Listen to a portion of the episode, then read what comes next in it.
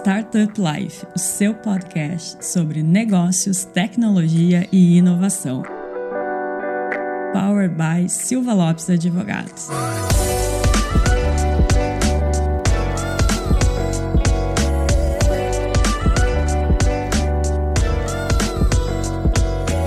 Fala pessoal, eu sou a Cristiane Serra e esse é o seu podcast Startup Life. Começando mais um ano, bem-vindo então 2023. Que seja um ano de muitas realizações para todo mundo e muito papo bom aqui, muitos insights, muito conhecimento e a gente já começa o ano com tudo, com uma super entrevistada aqui no Minha Jornada. Um dos principais nomes do Brasil quando a gente fala em empreendedorismo feminino, sobretudo no ecossistema de tecnologia e inovação e quando pensamos também em maternidade, um dos momentos da vida das mulheres em que traz assim certos desafios, né? Não só com a maternidade em si, mas também para a carreira profissional. E a gente já vai entender o motivo, mas primeiro vamos então revelar quem é a nossa entrevistada, Dani Junco. Seja muito bem-vinda. Obrigada, gente. Feliz de estar aqui com vocês. Vamos embora.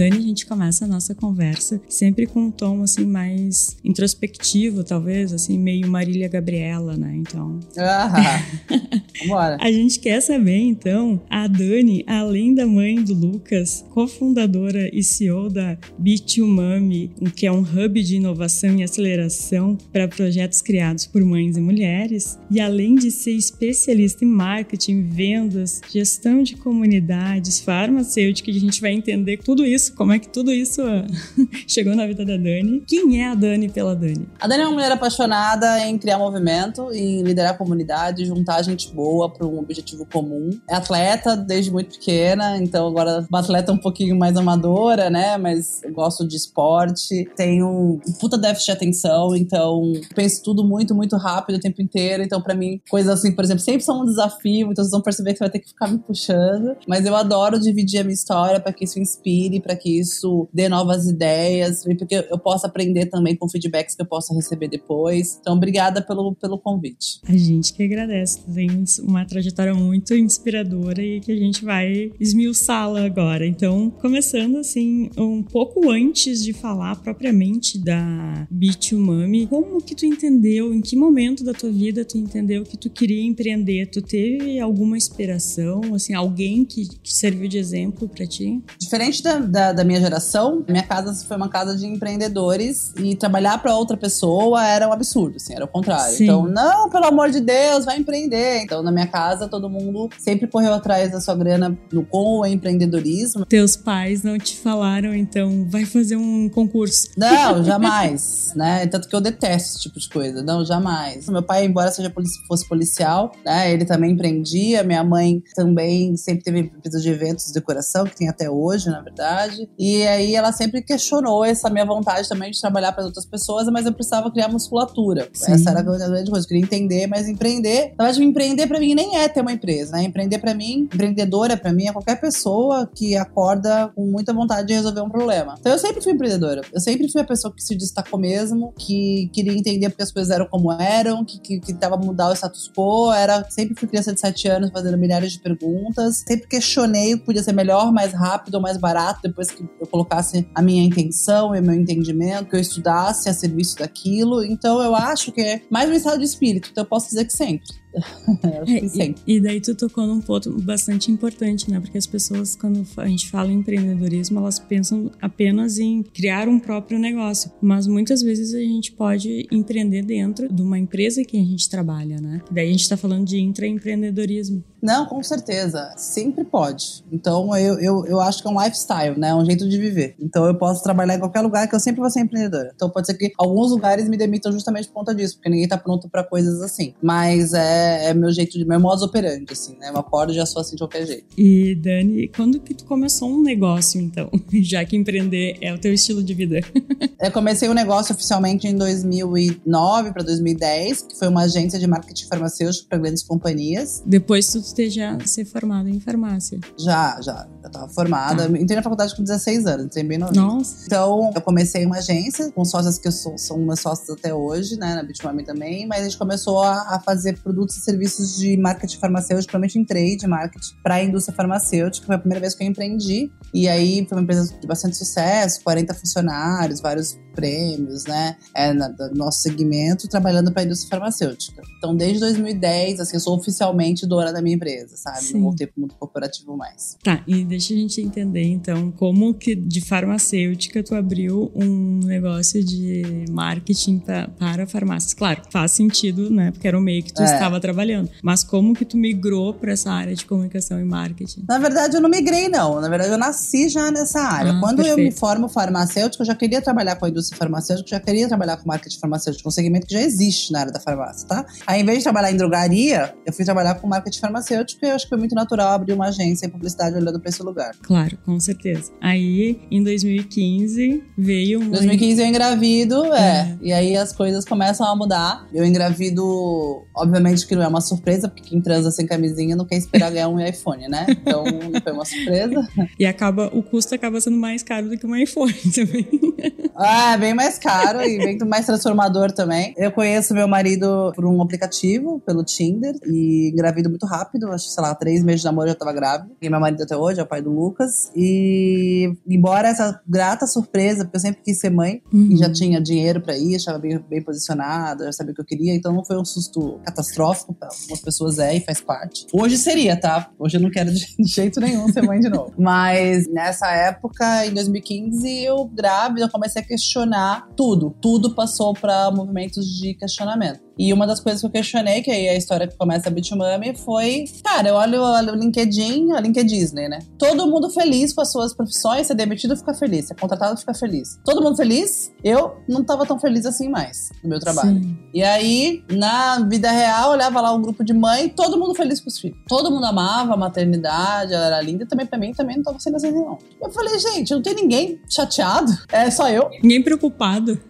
nem preocupado, nem chateado, só tô eu, né? Então eu eu coloquei numa rede social que tava doendo demais em mim pensar nessas duas coisas separadas, essas duas coisas juntas. Eu queria saber se tava doendo em mais alguém e chamei para tomar um café. Vamos tomar um café? Assim mesmo, eu só escrevi. Aí esperavam três doidas para tomar um café, vieram 80 e daí começa a nossa história. Então conta pra gente um pouco mais dessa história, desse ponto em diante como a minha formação é pesquisa, né, marketing, entendendo, Sim. né, então eu sou pesquisadora, estudo neurociência, então eu percebi que quando vieram 80 pessoas num chamado tão sem explicação, sem contorno, é porque existia ali um fenômeno social, que eu ainda não sabia qual era, mas era um fenômeno, né, você faz um chamado, as pessoas vão, sem nem entender direito o que é, ele é um fenômeno. E aí eu falei, cara, o que que tá acontecendo aqui? E aí eu fui começar a estudar o fenômeno da transição de carreira após a maternidade. E eu vi que a cada 10 mulheres, tem vários estudos agora, mas na época não tinham muitos, a cada 10 mulheres, quatro saem do mercado de trabalho após a licença maternidade, tem muita dificuldade em retornar até o segundo ano, né, da, da criança. E eu comecei a ver que isso era um impacto na economia muito importante, muito difícil, e na, na vida dessas mulheres também, na saúde feminina principalmente. E foi desse lugar que eu comecei a falar, ué, por que elas são tão perdidas? Eu não conseguia entender, né, o que estava acontecendo. E aí eu comecei a fazer encontros só para escutar, pesquisadora, né, ou tentando entender e tentando ouvir. E aí no quarto encontro, já elas já eram de 80, já eram 500. Esses encontros eram presenciais? Presenciais, tá. presenciais, né? No meu escritório, lá que eu tinha um espaço físico no escritório da agência, né? Uhum. E aí eu comecei a olhar para essas mulheres e pesquisar e, e, comecei a entender um pouco melhor o que estava acontecendo. E nessas conversas eu fiquei, cara, que merda, quanto dinheiro parado aqui, gente, um monte de gente boa perdida, não tem por que, que tá perdida. Filho nasce, o mundo tá aí porque é isso que acontece. Por que, que tem que ter uma. Por que, por quê? E aí eu, eu comecei a ouvir sobre startups em 2016, sobre o ecossistema de inovação, e percebi que o que eles mais ensinavam é que para toda dor tem uma solução, e para toda solução tem um modelo de negócio, precisa ganhar dinheiro com isso. Eu falei, cara, isso aqui não dá para ser um hobby. Elas não param de vir, se toda dor tem uma solução. Aí eu fui num evento de startups, numa aceleradora, e perguntei, falei, olha, eu tô com uma dor aqui, porque elas não param de chegar. Eu só não sei fazer disso um modelo de negócio. Vocês podem acelerar a minha ideia? Eu chamava Bitmami na época também, esses encontros eu chamava Bitmami. Aí a primeira vez que eu escutei que entre ser mãe e CEO eu deveria escolher. Eu não poderia ser acelerada, porque ou eu seria uma péssima mãe ou uma péssima CEO de uma startup. Meu Deus. É, e foi maravilhoso, porque na verdade foi. O que ele estava querendo me dizer é bom ter repertório, viu? O que ele estava querendo me dizer ali é que do jeito que estava é, feito o ecossistema de startup, não dava mesmo. As mulheres não estavam lá, as mães muito menos, os espaços físicos não, não, não atendiam nossas necessidades, o jeito de falar, os horários das aulas. Então, o jeito que estava feito, realmente, tá, tinha razão, entendeu? E não ia dar. E aí eu falei, bom, já que em 2016 isso já, já que ninguém quer me acelerar, acho que eu não vou conseguir, eu acelerei, eu vou acelerar as pessoas. Então nasce a Bitfam Aceleradora, que é a primeira aceleradora que faz isso é, no mundo, na verdade, com mulheres Sim. em transição de carreira depois da maternidade. Então foi assim que a gente começou. E é muito legal porque tu fez um movimento que a gente pode dizer que é correto, né, Dani? Então, muita gente tem vontade de empreender, de criar uma startup, mas daí fica pensando no produto e muitas vezes o produto, ele, as pessoas não querem aquele produto, porque a pessoa pensou primeiro no produto e não no problema. Então você conseguiu identificar o problema, entender que ali tinha uma possível solução e que essa solução poderia virar um negócio. Exato, exato. Então assim, primeiro eu queria resolver, eu queria acolher essas pessoas, entender, entender, escutá-las, né? Então eu acho que é a primeira sugestão aí que eu tenho para quem está pensando em empreender. Esse ponto que tu falou de da carreira pós-maternidade, eu acho que também hoje a Bitmami, ela não não é mais só para essas mulheres, né? Porque eu vejo assim, não, tem não. muita mulher mulher, e daí eu vejo na minha faixa de idade, tenho 34, agora em 2003, 2023 vou fazer 35, muitas amigas, muitas até colegas questionando assim, tá, eu quero ser mãe, mas eu tenho medo porque a maioria das vezes tu sai de licença maternidade, daí não volta e conseguir outro emprego é difícil e acabam prorrogando esse desejo de ser mãe também, né? Em detrimento da carreira. Com certeza. Meio, meio, acaba sendo meio compulsório, né? Foi uma mentira que contaram pra gente, a gente acreditou e aí agora gente, eu tô aqui na batalha, na arena, todos os dias pra mostrar que não precisa ser assim. E conta pra gente como é que tá hoje a Bitmami. Cara, tá... Essas é, 80 mulheres viraram 50 mil na nossa comunidade. Hoje a gente teve, já mudou bastante, a gente não é só uma aceleradora, né? Hoje a nossa posição é como uma social tech que conecta mães ao ecossistema de inovação e tecnologia. O grande objetivo é que elas sejam líderes e livres economicamente. A gente faz isso por meio de comunidade, educação, empregabilidade, conexão é, física, né? A Casa Bitmami hoje é o único hub de inovação family friendly da América Latina. Então a gente olha muito para esse lugar do híbrido, do digital, de receber a nossa comunidade tanto no digital como no presencial. É, hoje a gente é reconhecida e chancelada como uma das principais é, é, iniciativas no segmento. Já tem vários players agora. Então o que, que a gente. Primeiro, o que a gente gosta? A gente foi muito pioneira e hoje a gente tem várias pessoas fazendo coisas muito parecidas com o que a gente já fez. Isso é legal, porque isso abre portas e cria novas iniciativas. É, e hoje a gente é só orgulho, assim, né? Então é uma empresa no azul, brequivada, que fatura, que cresce, que emprega e que movimenta a economia. Então é legal para nunca subestimar uma mulher que quer ser exemplo pro seu filho, né? Então hoje tá tudo bem, graças a Deus. Com certeza. Nunca é demais reforçar que a gente pode ser o que a gente quiser e tá, estar onde a gente quiser, né? Exato.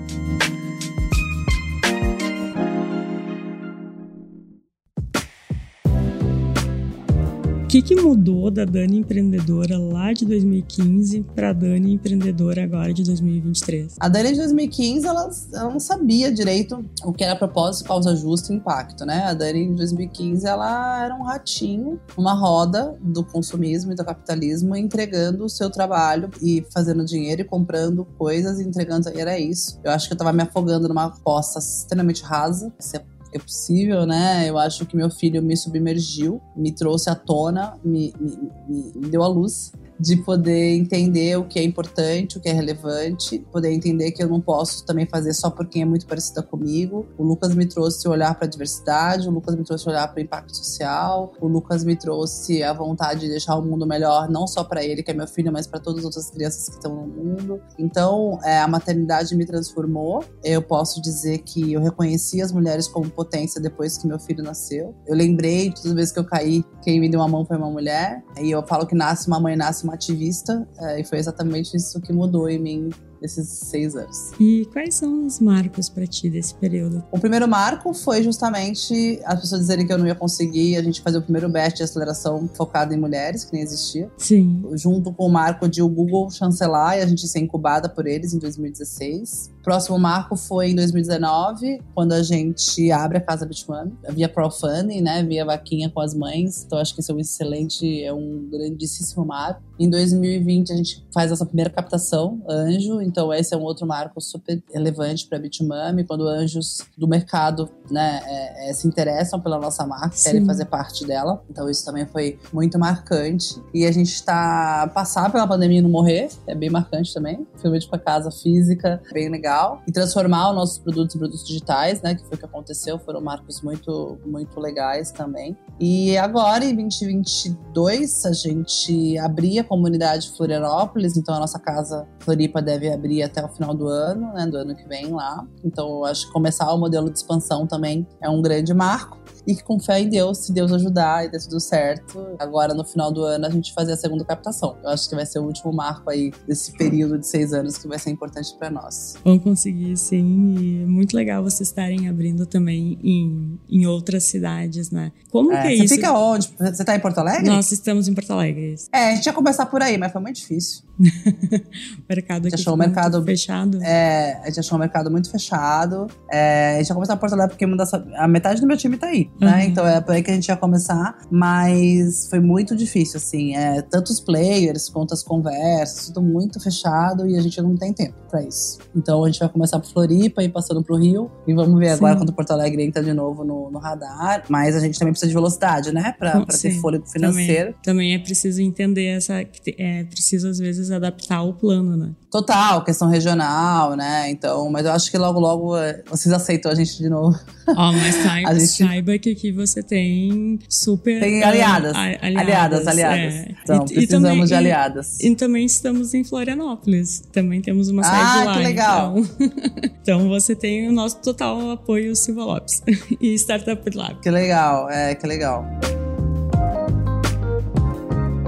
E Dani também conta pra gente como tu falou que tu é uma atleta desde criança, né? Como que uhum. o esporte te ajudou a empreender, porque a gente tira várias lições do esporte, né? Desde a questão de, da competitividade, da liderança, de trabalho em equipe. Cara, o esporte para mim é a minha base, né? Eu, eu sempre fiz esportes em grupo, né? Em time. Eu joguei handball profissional e agora jogo vôlei amador e sempre em grupos, né? Ou no máximo, no mínimo em dupla, tal. Então, o esporte me ensina todos os dias a como perseverar, a como ser resiliente, a como entender o meu corpo e as mudanças dele, a como esperar o tempo do outro, que é a pessoa que vai me passar a bola, a como ter o olho da bola e saber o jeito de ganhar, ter muita vontade de ganhar. O esporte me ensinou que eu nunca jogo para perder, então eu nunca tenho, ah, mas tem sempre 50% de perder, não eu. Se eu entrar na quadra, eu tenho 100% de chance de ganhar. Posso perder e aí eu vou lidar com isso, mas eu nunca acho que eu vou entrar para perder, nunca,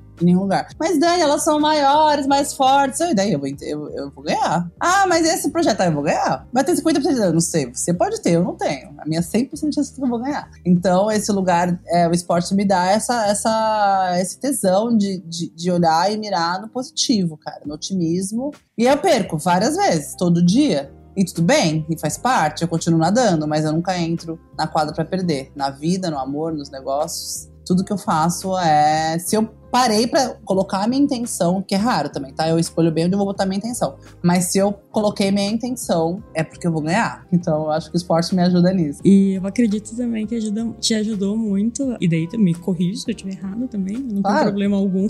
Mas quando tu falou sobre formação de comunidades, né? Com certeza uhum. o esporte te ajuda, ainda mais que tu disse que tu vem de, de esportes, modalidades que são jogadas em coletivas. Em coletivo, né? Então ele com certeza te ajudou bastante também nesse sentido, né? De entender como formar a comunidade. Cara, eu sempre me lembro formando comunidade. Então, grupo da escola. Cara, eu organizava os grupos que não eram meus grupos, entendeu? Sim. Ah, vamos fazer uma, uma festa. Eu organizava festa. Vamos fazer o um negócio, você vai lá do esporte, do, você lidera lá os também. Ah, fanfarra também. Então eu sempre me vi fazendo isso, juntando Sim. gente. Gente, vamos pintar esse muro aqui? Ah, vamos. Então chama a galera. Então vamos no cinema? Vamos, vamos em 50 pessoas ver a pré-estreia do filme e tal, porque tudo a ver com a gente. Ah. Então eu sempre me vi em grandes coletivos. E aí, e assim, às vezes eu tento ficar, cara, não vou me meter mais numa coisa, cara, não, não vou. Então, assim, isso aí a maturidade vai te trazendo. Mas Sim. desde que eu me conheço por gente, eu que organizei a excursão, que organizei o final de semana na casa que a gente vai alugar não sei aonde, virgem com Capricórnio, né? Então, tô sempre fazendo listas, organizando, botando, botando de pé. Então, é, desde que eu me conheço por gente, até tatuado aqui comunidade, desde que eu me conheço por gente, eu tô organizando pessoas para atingir um objetivo comum, né? Então, tá no meu DNA, assim, é o jeito que eu faço. Eu acho que minha, minha família nordestina, né? Acho que baiano é isso, né? Tudo a gente faz, a gente organiza um montão de gente em algum lugar para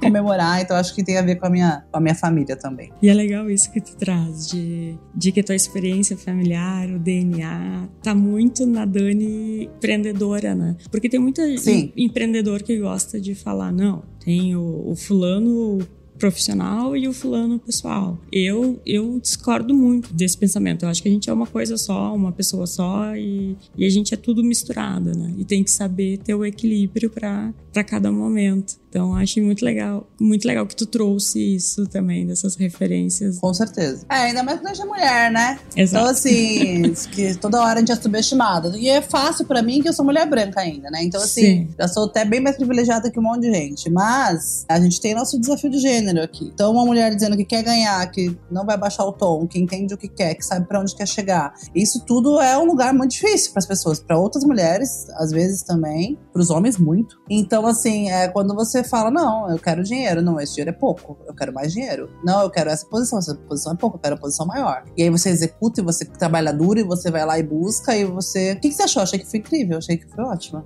Ah, mas você não achou que. Não, foi ótimo, foi incrível. Eu adorei meu trabalho, você não gostou? Então, esse tipo de coisa ainda é extremamente assustador. Sim. Então, e a pessoa que se perguntar, questionar, né? Não, não concordo, discordo. Onde você viu isso? Vamos ler de novo? O que, que você acha da gente olhar pra lá? Então, esse tipo de incômodo e desconforto eu adoro trazer, sabe? Então eu acho que faz parte do meu jeito de olhar a vida. É, e daí, principalmente para homens que não tem essa, não tem como ter essa vivência que a gente passa, né? A gente tem que sempre reforçar mais o nosso trabalho do que se fosse um homem pedindo um investimento. Né? Ah, sim, sim, faz parte já. Eu já falo, ah, essa reunião para ele tem uma hora, para mim tem uma hora e meia. Eu sei que a gente tem que falar quatro vezes a mesma coisa.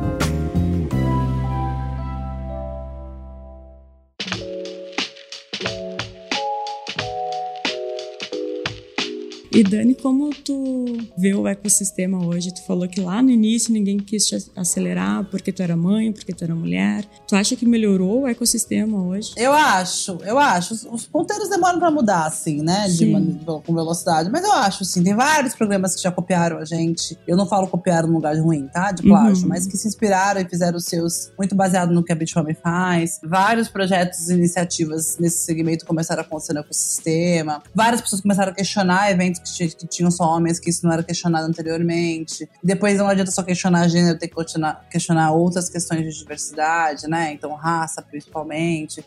Então, eu sinto um ecossistema mais maduro na hora de olhar para esses lugares. Mais lento do que eu queria, porque tem gente que quer manter o poder ainda, né? Então tem gente muito poderosa com muito dinheiro ainda exercitando a manutenção desse poder aí. Mas eu, eu tô feliz, assim, acho que eu tô otimista, assim. É, com certeza ainda a gente tem muito a melhorar. E que bom que a gente tem gente como você para levar adiante e influenciar outras mulheres, né? Porque isso também é muito importante, né? Você está no, num lugar de destaque mostra para outras mulheres que elas podem também, né? E daí encaixa na minha próxima pergunta, que é quando que tu entendeu, se viu, na verdade, influenciando outras mulheres, sendo realmente uma referência. Queria que tu falasse um pouco mais sobre esse teu ativismo. Cara, é muito louco isso. Faz pouquíssimo tempo que eu descobri isso, na verdade. Assim, você fala, ai, daí, mas como assim? Faz, faz pouquíssimo tempo que consegui entender. Porque, na verdade, eu acordava e fazia os cursos e seguia. Então, faz pouco tempo que eu, que eu aprendi que estar no spotlight, né? Que estar no palco, falar, que criar minha rede social, que me comunicar inspira movimento. Isso eu aprendi, cara, não tem dois anos, assim, sabe? É, é, eu acho que, ah, Dani, você é uma influenciadora. Eu falo, que responsabilidade, né? Você acabar fazendo com que as pessoas se questionem, influenciem seu poder de decisão. E não vou decidir por elas, mas eu posso falar para elas olharem mais para direita ou para esquerda e que as pessoas estão te assistindo. É, então, foi muito difícil para mim entender isso e, e, e, ver o quanto, porque eu sou muito responsável, prezo muito pela minha reputação, pelas coisas Sim. que eu falo. Peço desculpa na hora que eu erro. É, divido aquilo que eu aprendo, mudo de ideia, mas é muito novo. E aí, quando eu descobri que isso acabava ajudando de alguma maneira, aí eu usei isso como ferramenta mesmo. Então, peço que me sigam, adoro que me sigam, que me mandem mensagem, que me mandem coração, eu respondo todo mundo. Gosto demais, tenho o maior cuidado. Ai, daí coloca alguém pra responder. Ah, eu gosto de responder, eu gosto de ainda atender minha comunidade. Então, eu adoro. Antes eu tava num, num lugar bem impostor, assim, sabe? Ai, que Sim. estranho. Hoje eu adoro. Podem me chamar pra influenciar, pra falar, pra, fazer, pra gravar. Adoro. Acho que a frase, duas frases que eu adoro ouvir é Pix tá na conta e microfonar ela, assim, sabe? Então agora gosto bastante de usar minha voz pra é, inspirar. Já fico o convite para próximos episódios também. E Dani, mais pra gente já ir pro final do, da nossa conversa aqui, que a gente precisa cumprir o horário. Te confesso que por mim a gente passaria o dia inteiro uh, conversando, ia dizer tagarelando. o que que tu tem assim de dica para quem quer empreender, para as mulheres que estão te ouvindo principalmente? Ah, três dicas assim bem fáceis, assim bem rápidas, né? A primeira dica é se conecte a uma comunidade. Não precisa ser só a Bitmami, tem várias comunidades super legais. Então, acho que corta caminho. É, você. Corta caminho, eu acho que atalha, né? Uma grande atalho para as coisas que você precisa fazer. A segunda coisa é seja gentil com as pessoas, agressiva com os números entenda os números, entre nessa caverna, preste atenção. A gente tá com, com esses sete dias de planejamento estratégico agora, e uma delas falou: Nossa, sempre achei que não era de número, que bom que você me deu outra, outro lugar, os números são bons. Olhe para eles, não fuja deles né? Sem fobia, fobia planilha, né? Entre na planilha. E a terceira coisa, se conheçam, assim, sabe? É, se você não sabe quem é, qualquer caminho de negócio serve. Então, eu teria pavor de ter uma loja, uma, loja que eu possa abrir e fechar todos os dias. Não é meu modelo. Então, quem é você? Então, se conhecer o que você gosta de fazer, como você ama fazer, qual a sua vocação, aquilo que te move, é, vai fazer ajudar a achar um modelo de negócio ou um emprego ou um lugar que você vai trabalhar mais alinhado com o que você acredita, né? Com seus valores, tem mais chance de você ganhar dinheiro com isso do que com outra coisa. Então, acho que são três sugestões boas aí. Excelente, Dani. E o que, que 2023 reserva para Dani e para Bitumami? Cara, a gente quer captar para a gente dobrar de tamanho. Essa é a primeira coisa que eu acho que reserva. A nossa expansão física para outros dois estados, né? É, eu acho que esse é outro lugar que, que nos reserva. E a gente aí não tem um spoiler aí, mas a gente está começando a flertar com serviços financeiros. Então pode ser que a gente chegue com novidades aí no começo do ano. Vamos ficar atentos então a essas novidades da Bitmami.